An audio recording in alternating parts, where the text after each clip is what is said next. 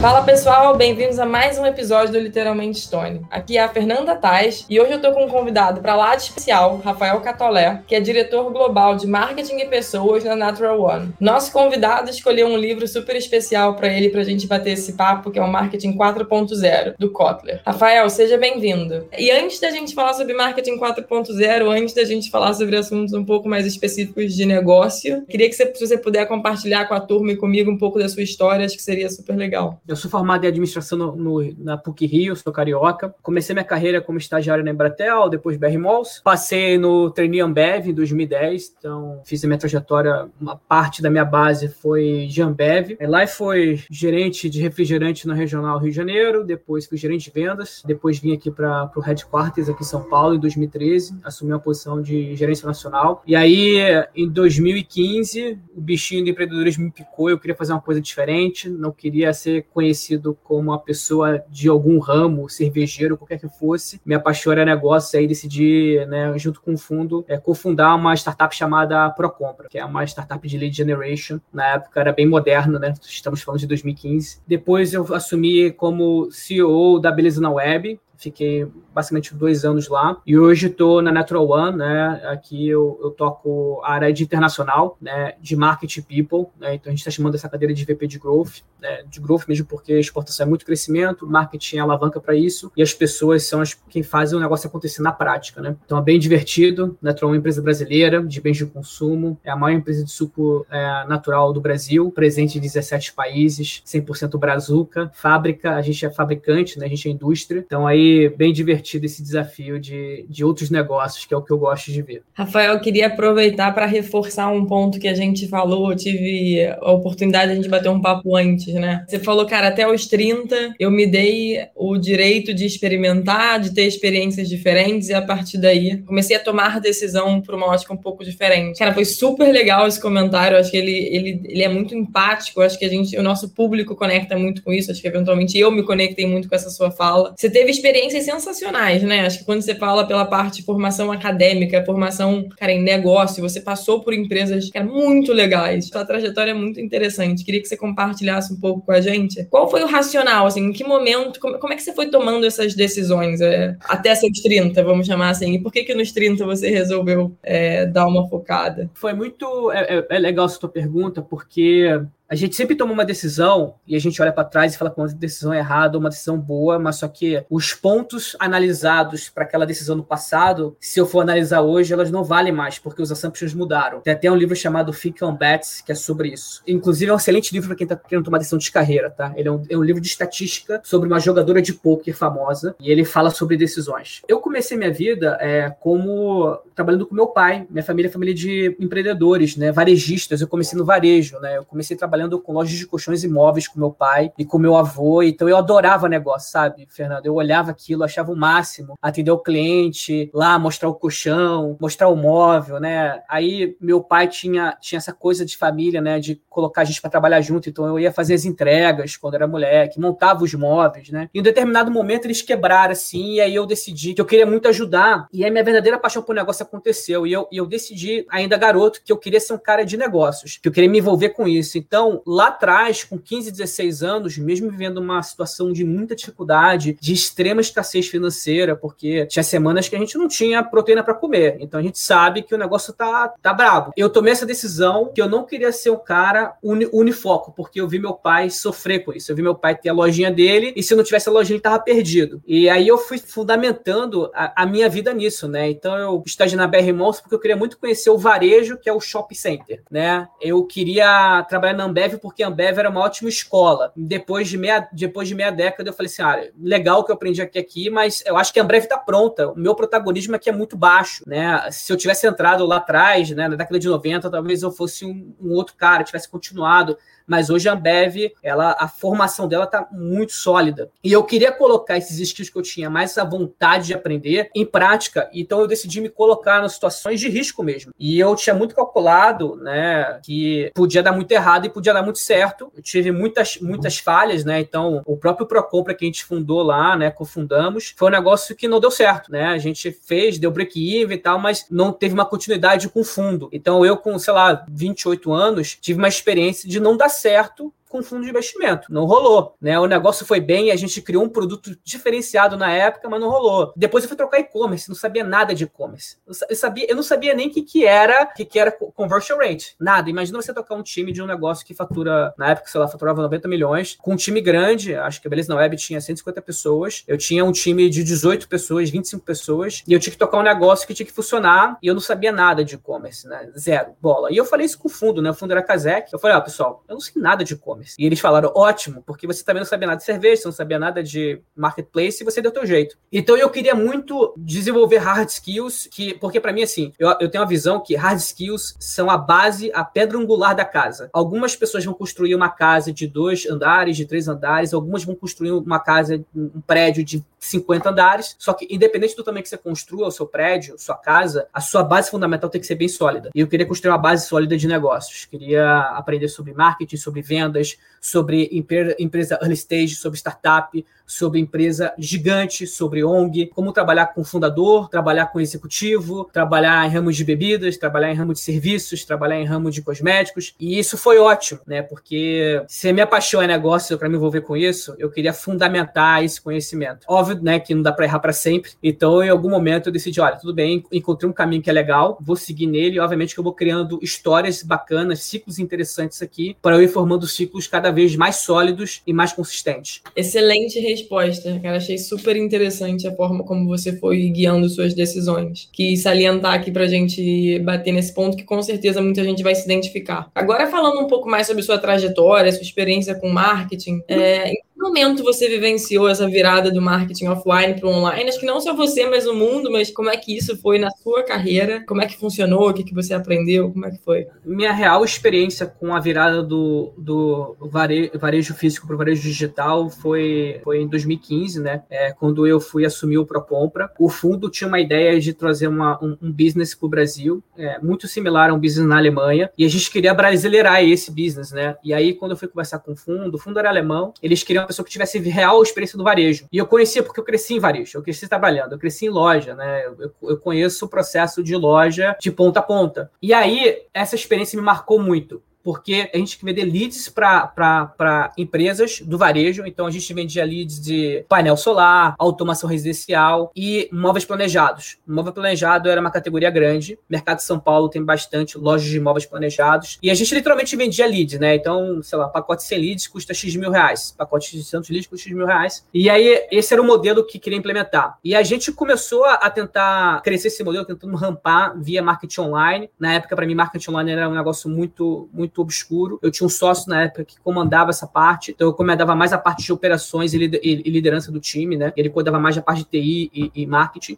E o negócio não rampava. E aí eu tomei uma decisão que eu aprendi um mix, um misto, um misto de Ambev e um misto que eu aprendi com meu pai, com meu avô, com meu bisavô. Eu cheguei para os clientes, né? A gente tinha um churn muito alto, nosso churn celular era 75%. Era um desastre, era um caos. Eu cheguei, eu peguei uma base, fui falar com três clientes que eram ótimos clientes, que adoravam Procompra, e fui falar com três clientes que odiavam Procompra porque não queria ver a gente pintado de ouro. Aí fui conversar, fui escutar, e eu fiz a proposta para eles: olha, eu queria passar um dia na loja de vocês como vendedor, e aí só quero ver como é que vocês trabalham, porque eu quero melhorar o produto. Se tudo der errado, você vai ter um ótimo vendedor aqui por um dia de graça. E aí os caras, ah, beleza, fica aí, senta aí e atende o cliente, tal, ver como é que é. E para mim foi muito claro, porque a, as lojas que tinham boa performance, elas tinham atendimento muito pessoal sobre o cliente. Né? eles tinham uma, um certo tipo de gestão e organização operacional para atender o cliente. Então o cara tinha uma planilha Excel com telefone telefone do cliente, ele tinha alguns dados, ele já coletava alguma coisa de preferências de cor, ele já mandava um CRMzinho, mesmo que digitado, com e-mail padrão, com folder da loja, ele tinha um processinho e um speech e um script desenhado. E os caras que eram péssimos, eles nem pegavam um telefone, eles ficavam o dia inteiro vendo vídeo no YouTube. E eu, eu filmava assim, mandava pro dono, olha, vocês não vendem porque os caras ficam o dia inteiro aqui falando besteira e vendo vídeo no YouTube. E aí a gente voltou para casa, eu voltei super animado, falei, acho que achei uma solução, né? Falei com o meu, meu sócio, o Davi, achei que achei a solução e tal, a solução é a gente criar um produto que, na verdade, é um serviço não só de lead, mas é um serviço geral. A gente cria um treinamento pro time, então ele compra um pacote que vem o lead, vem um treinamento, que a gente a gente apelidou de ACV, acelerador de vendas, e a gente cria uma, uma ferramenta um dashboard que retrata essa tratativa do cliente. Então ele vai ter, ele vai receber o lead, a gente vai gravar algumas informações através de ligação e tudo mais. E aí a gente na época usou a Twilio e a gente vai começar a gerar estatística se o time ligou, se não ligou, duração da ligação. E aí ele mesmo vai lá e preenche algumas informações se o cliente gostou ou não. Na época o Procompra tinha uma central de atendimento, tinham duas pessoas ligando para os clientes para validar o lead. Esse era o nosso diferencial que a gente achava na época, né? A gente ligava, captava o lead na internet, validava por telefone. Então a gente passou também a fazer o oposto. Quando o cliente ia na loja e não fechava, a gente ligava, olha, você foi na loja por indicação nossa, e porque não fechou. E aí, para mim, aquilo foi de fato a migração do, do offline para o online. Porque a gente conseguiu, naquela época de conceito bem, bem esdrúxulo, fazer uma, um conceito hoje do Omnichannel, que é o cliente está procurando alguma coisa para comprar, né? Ele tem uma ciência que ele precisa de um móvel planejado, ele buscou na internet, ele muito possivelmente visitou algumas lojas para ter algum tipo de base em relação a material preço. Mesmo assim, ele optou por uma, uma, uma empresa fazer para ele uma roteirização de fornecedores. Ele foi lá, visitou e não fechou. Então a gente ia para a última ponta e fazia de novo, olha, é, o que aconteceu, por que não deu certo, qual foi o motivo, e a gente começou a consolidar dado, dado, dado. Cara, a gente deu um salto, a gente literalmente aí multiplicou o faturamento por 10 é, em, em, pouquíssimo tempo, em três meses. Né? A gente conseguiu chegar a break-even do negócio. E aí, para mim, aquilo ali foi uma, uma cortina que se rasgou na minha frente, porque eu entendi como os canais deveriam trabalhar em conjunto. Né? Isso já devia ser 2016. Então, para mim, esse foi uma experiência real e vívida que eu tive sobre essa migração, né? essa, essa simbiose dos dois canais. Cara, achei maravilhoso que você trouxe um exemplo prático que você viveu, porque eu acho que é muito normal. É, e aí eu faço o paralelo do que você trouxe, não só de correlação entre canais, mas também quando você fala, por exemplo, é trabalhar com dados, assim, né? Acho que cara, esse paralelo para mim ele é natural, porque muitas vezes a gente se pega sem ter um, uma, uma, uma noção clara de, cara, resultado versus análise de dados, resultado versus uma estratégia nova, que requer um pouco de paciência, que requer uma implementação bem feita, que requer, enfim, método e disciplina para fazer. E às vezes a gente tem dificuldade de tangibilizar e é muito bom quando vem alguém e conta uma história que fez, funcionou, porque foi o que você fez, né? Acho que quando você fala por trás, né? Assim, que você fala, pô, implementei uma estratégia omnichannel, blá, blá, blá, blá, blá. Cara, no fim do dia você foi pra loja botar a barriga no balcão uhum. e ver o que, que tá acontecendo. Então, eu vejo muito é, uma dificuldade da pessoa entender a importância de ir lá botar a barriga no balcão, que no fim do dia, se ela quer ter uma estratégia mini-channel e ver a diferença no indicador, ela tem que ir pra ponta. Acho sensacional o exemplo que você trouxe, porque eu acho que requer muito você sair da inércia e fazer um negócio completamente contraintuitivo, que eu acho que é realmente, cara, você foi falar com seu cliente, né? Mas mais do que isso, você passou o dia lá, e eu lembrei muito, é, cara, 2014, se eu não me engano, o Edu Ponte, que é um dos fundadores aqui da Estônia, me fez essa proposta e falou, cara, por que você não vai lá passar um dia no cliente? Mão de obra qualificada, até o que a gente entende. Cara, vai lá passar um dia. E sabe o que, que aconteceu? Eu não fui. Eu fui conversar, passei lá meia hora, uma hora com o cara, mas eu não passei o dia lá. E eu fiquei pensando agora que pode ter sido uma oportunidade que eu perdi. Enfim, sensacional. Eu fiz esse paralelo direto, eu lembrei dessa história, esse conselho que eu recebia. Tô falando que é difícil porque eu, na época, cara, fui, passei uma hora na loja, mas eu não fiquei o dia inteiro na loja. É, eu não atendi como vendedora da pessoa. E eu acho que requer uma humildade muito grande, inclusive para dar passos é, tecnológicos, assim, passos, enfim, que, que realmente requer é, você ir do offline para online, você entender de fato o conceito de omnichannel. Cara, isso partiu de você tomar uma atitude humilde, de você ir para a loja. Beleza, vamos lá, tô aqui. Pior cenário, você recebeu um, um vendedor que a gente espera bem capacitado por um dia, tá tudo certo. For free, tamo aí. Então, cara, acho que essa história é muito legal e acho que ela traz muitos, traz muitos aprendizados para além da estratégia multicanais. Azar o meu que não fiz isso no passado. Falando de todos os projetos que você já fez, assim, de todas as histórias que você viveu, acho sensacional, assim, tem uma super empatia por quem vem de família de empreendedores. De todos os projetos que você já construiu, que você já desenvolveu, qual é aquele que você mais se orgulha e por quê? Qual foi o que te trouxe mais aprendizados? Que teve mais sucesso? Eu acho que o projeto que mais me trouxe alegria é o da Natural One, de exportação. Acho que eu estou um pouco mais maduro e consigo, hoje, ainda sou moleque, né? Tenho 34 anos, mas me, já estou mais maduro que eu era há 4, 5 anos atrás. Mas por que, que eu me acho, eu, eu gosto desse projeto, né? Porque eu me sinto feliz com ele. Porque exportação, quando eu cheguei aqui, né? A gente teve uma reunião com o Ricardo, que é o fundador, né? O Ricardo Hermílio de Moraes e o Gávia, e eles falaram assim: olha, Catolé, a base do nosso case é exportação. Se exportação não rolar, não rola o que a gente quer fazer desse negócio. E eu não sabia nada de exportação. Mais uma coisa, eu não sabia nada. E eu, eu lembro, assim, a minha primeira conversa com o Ricardo, ele falou assim, olha, eu acho que você não sabe nada de exportação. Isso é um problema, só que eu acho que você é um cara curioso e batalhador. Então, acho que vai ser interessante ver a tua jornada. Ele me falou, ele é um cara super educado, né? E aí, a gente montou um planejamento baseado em dados da Euromonitor. Eu tinha que apresentar o One Year Plan para o board do Gávea, que é um board formado por economistas, inclusive o Armínio Fraga, onde eu não sabia nada de exportação, eu peguei uma base, montei uma análise financeira gigante do negócio, e depois que eu montei, eu fui validar minha hipótese dos mercados. Eu peguei a mochila, peguei a mala e fui viajar durante 30 dias para ver se o que o dado me mostrava era real, mas eu tinha que mostrar porque não tinha agenda. Eu não conseguia fazer depois da viagem, tinha que fazer antes da viagem. Hoje, passados quatro anos quase, é, exportação, a gente está em 17 países, a gente não estava é, presente em um país. Hoje a gente é 50% da, da hobby, né, da receita operacional bruta. A gente é 40% do EBITDA da companhia. É, é, um negócio que é uma realidade. A gente está vendo aí acontecendo na mídia, né? As, as, empresas têm muito se atraído, os fundos têm ficado muito interessados na Natural One. Então esse projeto me traz muito orgulho, assim, né? Porque ele deu muito certo num negócio que era muito delicado, muito grande e que eu não sabia também nada. Não sabia nada de negócios internacionais. Aprendi bastante com ele, mas a gente geralmente aprende mais com as derrotas, né? Esse, é, por enquanto, tem sido uma vitória. Total, acho que a gente aprende com os dois, mas eu acho que a derrota deixa suas marcas.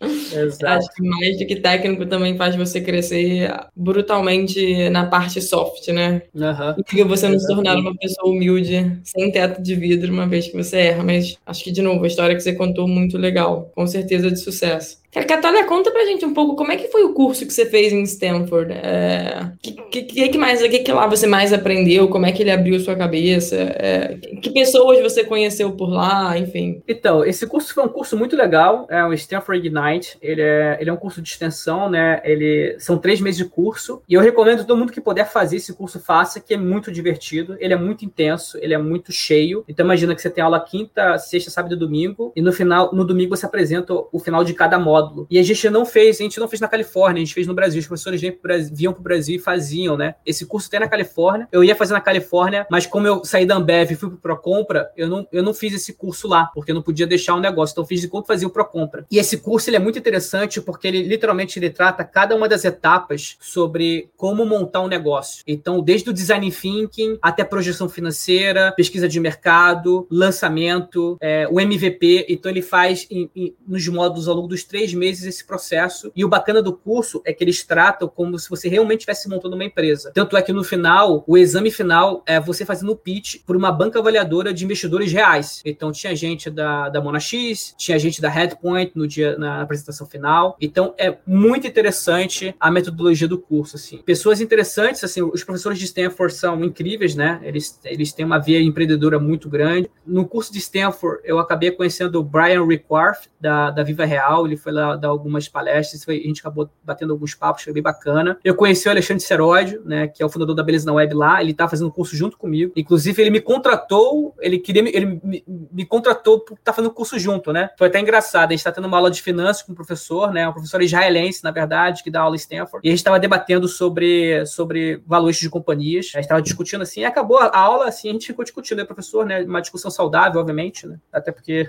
não tenho gabarito para discutir com um professor de Stanford, mas estava bem legal e o pessoal ficou em volta, assim, a gente foi discutindo. Aí o Alexandre chegou e ficou perto também. Depois acabou a bate-papo ali, o professor agradeceu, achou muito legal. E a gente trocou alguns e-mails depois, é, fiquei com o contato dele. E o Alexandre falou: pô, cara, que legal aí esse bate-papo e tal, não sei o quê. Pô, vamos lá conhecer a Beleza Web, vamos lá pra você ver como é que é. Cheguei lá um dia às 5 horas da tarde, saí de lá meia-noite com uma proposta de trabalho. Foi um curso muito bacana que ele me mostrou uma visão é, de processo de abertura de empresa, né? A gente tem uma cultura que o, o, o brasileiro em geral de abrir empresa na, na no feeling, né? E Stanford vai muito contra, principalmente que eles batem bastante na parte da concepção da ideia, né? Eles têm muita questão da concepção da ideia e do MVP, né? Você vê todas as escolas lá do Vale, vale do Silício, eles têm muita questão do MVP. Cara, esquece gastar dinheiro para fazer produto, faz produto de maneira simples. Se você consegue rentabilizar e fazer monetização de maneira barata e simples, o teu produto já deu certo. Você só precisa botar as pessoas certas no barco e captar e, e, e desaguar o fluxo financeiro para as coisas relevantes. É, então eles têm essa, essa, esse mindset. Eu não tinha esse mindset é, assim de MVP. Sempre queria fazer as coisas de maneira como desce e a gente entendeu que isso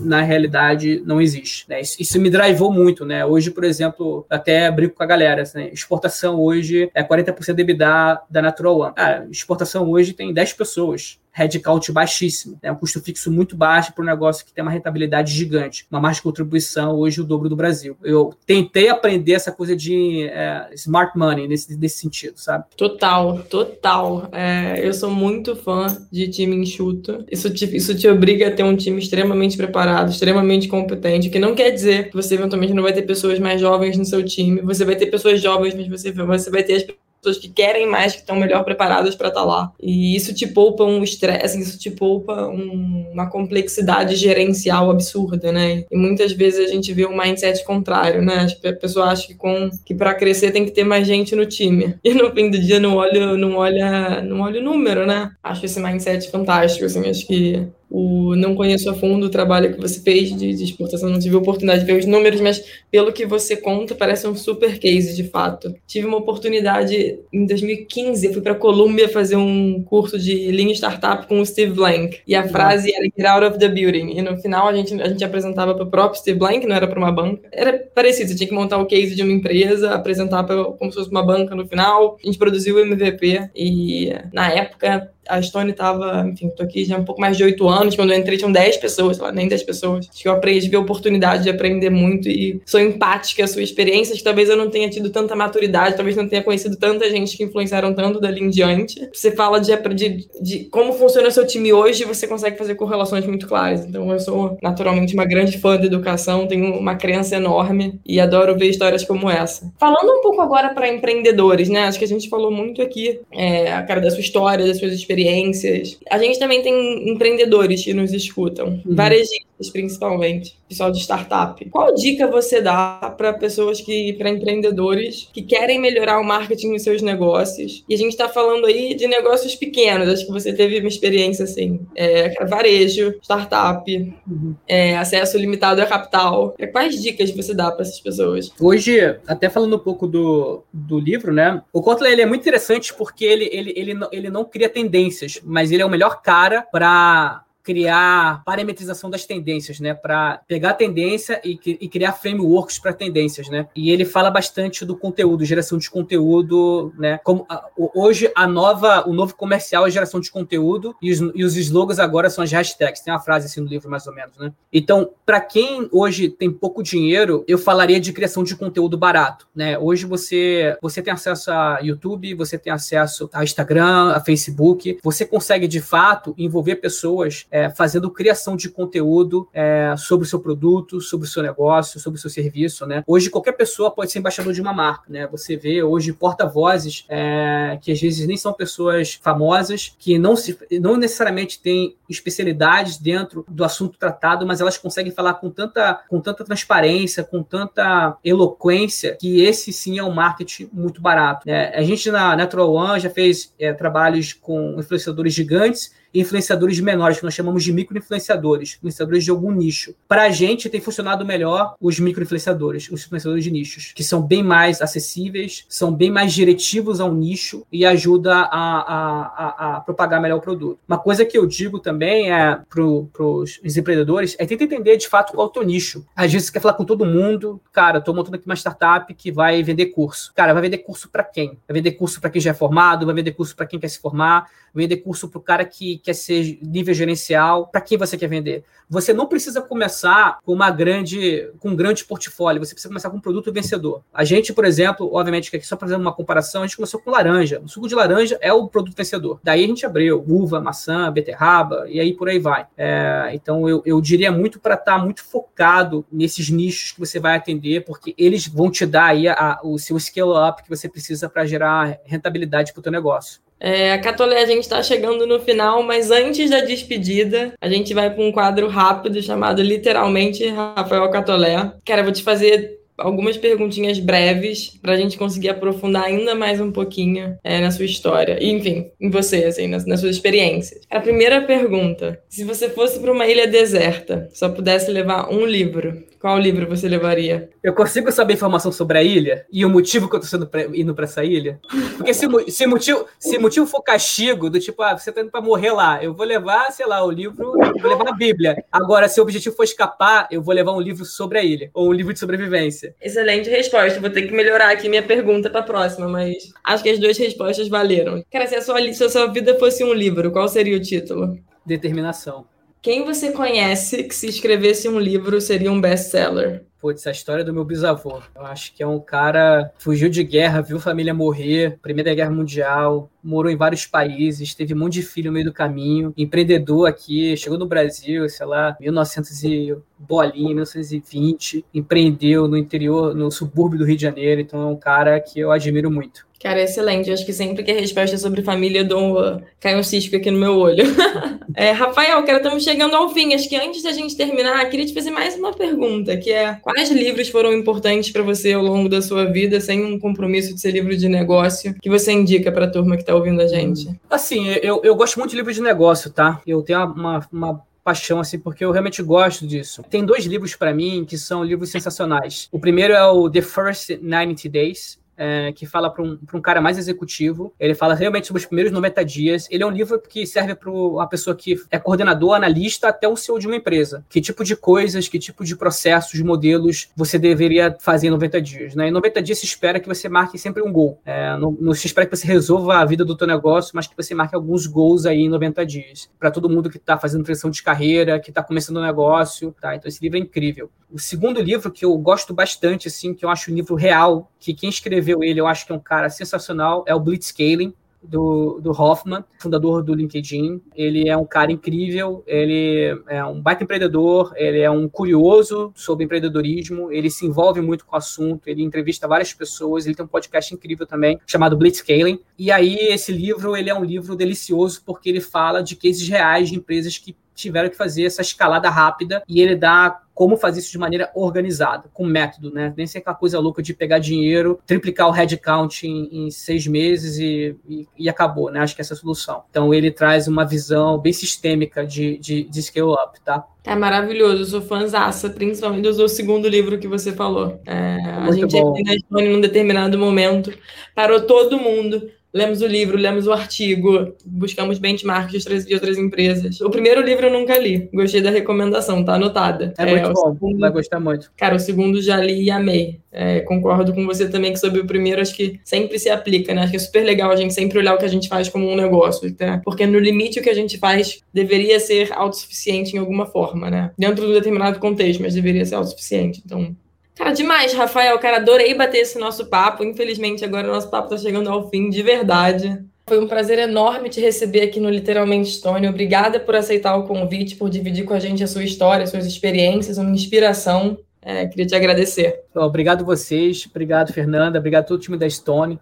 Continua arrebentando, vocês são demais e um grande abraço para todos os ouvintes aí. Boa, Rafael. Bom, além de agradecer o Rafael, queria agradecer também todo mundo que vem acompanhando os nossos episódios, quem escutou a gente até aqui. É, a gente também está interessado em ouvir vocês, venho repetindo isso nos últimos episódios. Tem alguma sugestão, tem algum feedback, manda um e-mail para a gente, literalmente, arrobstone.com.br e a gente se vê na próxima. Até lá!